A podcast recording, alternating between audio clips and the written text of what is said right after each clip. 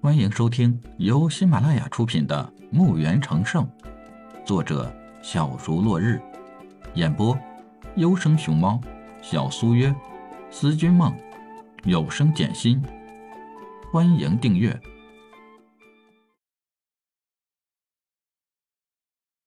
第八十七集。二三四楼就是一个个包厢，装潢还可以。李海没有太多关注，很顺利的找到了自己的座位，坐了下来，等待拍卖会的开始。看来的人们就能看出，今天的拍卖会上，拍卖品应该不错。偌大的会场，陆陆续续已经坐满了人。会场内人们的说话声组成了交响乐。嘈杂的很，人们议论，发表着自己对这次拍品的估价和拍品的品质。不多会儿，一个中年人走上了拍卖高台。这个人看上去很精干，隐隐约约带着武者的气息。这个人就是今天拍卖会的主角——拍卖师。拍卖师走到台中间，微微弯腰，施了一礼，咳嗽了一声咳咳。感谢大家的参与，希望各位能在这次的拍卖会上各有所得，满意而归。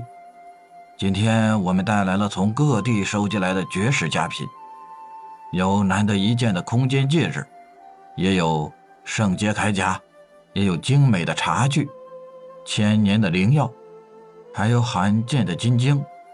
总之，就是今天的拍品绝对会让大家满意。详细的拍品在各位的桌子下面，二层有个小册子，上面有详细的介绍。包厢里的贵宾，我们有专门的下人为您解说。李海侧身看，果真在桌子下面二层那儿有个小册子。李海伸手拿上来，打开仔细的看着。台上第一件拍卖品，是一件精致的铠甲。叫价五个金币。这件铠甲呀，是一位炼器匠人炼制的，经过我们的鉴定，为武者防御精品。虽然没有进入品阶，但也是不错的。底价是五金币，每次叫价不得低于五个金币。现在开始。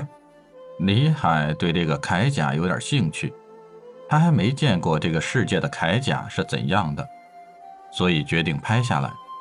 他刚要抬手叫价，一个武者出价五金币、十银币，接着又是一个武者出价五金币、二十银币、五金币、三十银币，连续的就有六个武者叫价，把这个铠甲叫到了六金币、七十银币。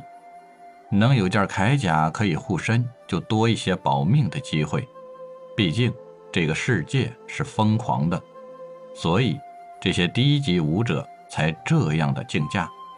李海抬手道：“十个金币，以免别人和他再竞价。”这一下还真管用。本身那些武者就不富裕，能拿出七八个金币，还不知积攒了多长的时间。可李海一抬手就是十个金币，这些低级武者只能麻爪了。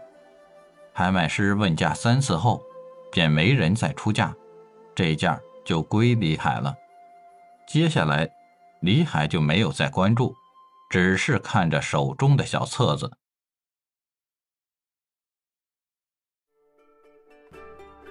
本集已播讲完毕，请订阅专辑，下集更精彩。